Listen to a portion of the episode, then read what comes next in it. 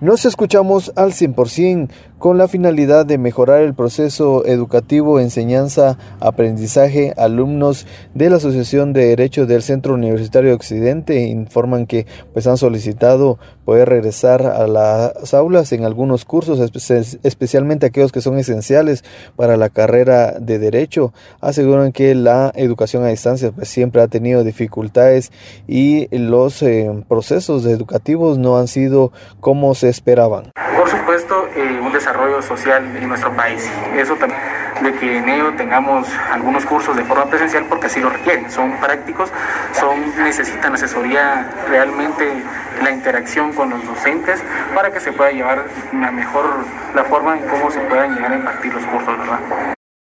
pues no solo hablando de la Universidad San Carlos de Guatemala, hablando a nivel general, se puede darse en claridad que la academia universitaria a través de la pandemia, a través de la virtualidad, ha sufrido muchos desgastes, muchos tropiezos, en lo que ello también significa que el estudiante pues no siempre de las veces tenga los documentos, las, las asesorías realmente necesarias para el desenvolvimiento de la carrera como tal.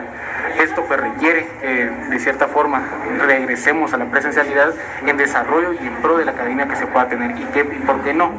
Nuestra Universidad San Carlos de Tehuala y nuestro Centro Universitario de Occidente pueda contribuir a la sociedad con mejor academia, con excelencia del profesorado y que por supuesto esto requiere tener la presencialidad en algunos cursos.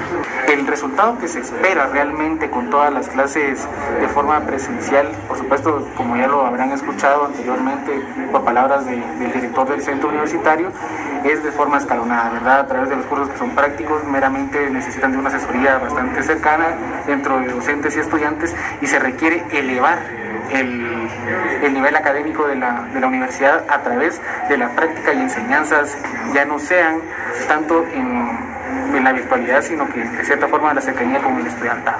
Antonio Martín, que es eh, estudiante de la Asociación de Derecho del Centro Universitario Occidente, informó que una de las eh, formas que se quiere es poder tener ese acercamiento con los docentes, esa asesoría, sobre todo en cursos importantes dentro de la carrera de Derecho, como son las prácticas y también los diferentes cursos procesales. Con esta información yo vuelvo a cabina preguntando cómo nos escuchamos.